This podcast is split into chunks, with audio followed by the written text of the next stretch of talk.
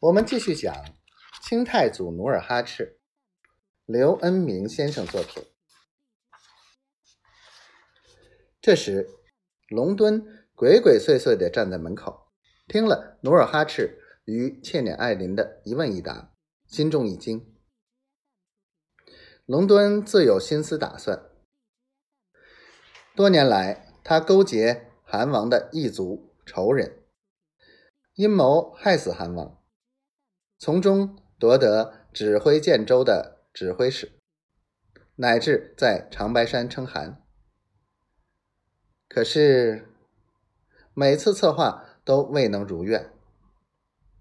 如今明军发兵攻打赫图阿拉，岂不是用他人之手灭己之敌的良机？他本想在韩王未定御敌大策之前，把军心涣散。使满洲军不战自垮。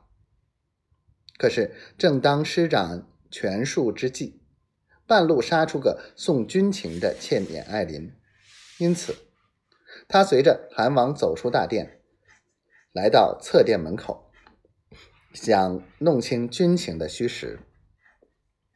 当倩辇爱琳有依有据的讲清杨镐带兵九万。他就想趁韩王拿不定主意之机杀人灭口，叫韩王无法再核准军情。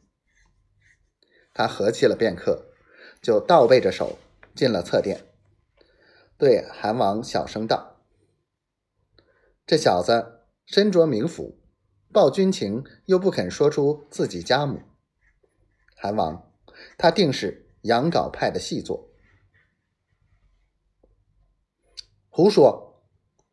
倩辇爱琳听到龙敦叽叽咕咕的耳语，怒吼道：“我是堂堂正正的天朝后生。天朝，多刺耳的字眼！努尔哈赤多年恨透了天朝的贪官污吏，恨透了当今天子，为此起兵，浴血奋战，以铲除天朝的恶势力。”以求安康，可是眼前这个青年竟在自己面前以天朝的后生为荣，岂不令人生厌？龙敦的挑拨加重了他的疑心，暗想：此人不是名人派的奸细，也是别有用心的逆贼。讲到这里，他又一次盘问来人：“那倩女爱琳？”不仅不再答话，反而挺起脖子，挺直身板，显出一副大事告成、视死如归的神态。